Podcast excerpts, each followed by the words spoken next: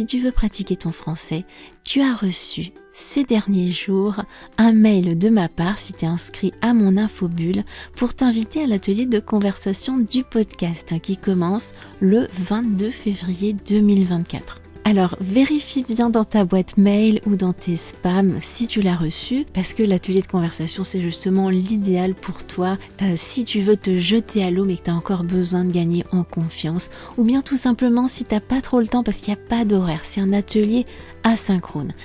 Tu as toutes les infos dans le mail que je t'ai envoyé. On est en petit groupe, je réponds à chacun des participants et on est vraiment dans une ambiance conviviale et détendue idéal pour pratiquer ton français en mode détente. Si t'étais pas inscrit à mon infobulle, forcément t'as pas reçu le mail. Dans ce cas-là, eh bien inscris-toi maintenant.